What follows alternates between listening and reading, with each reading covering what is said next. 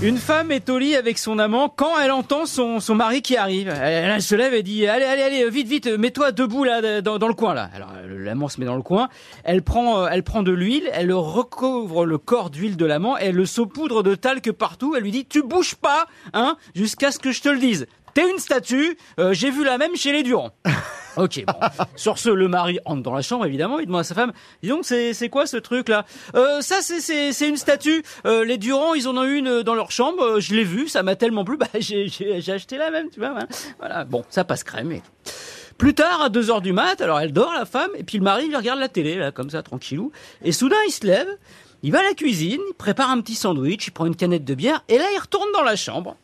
Tiens, mange et bois quelque chose. Hein. Moi, je suis resté bloqué deux jours comme un con dans la chambre des Durand, même pas un verre d'eau.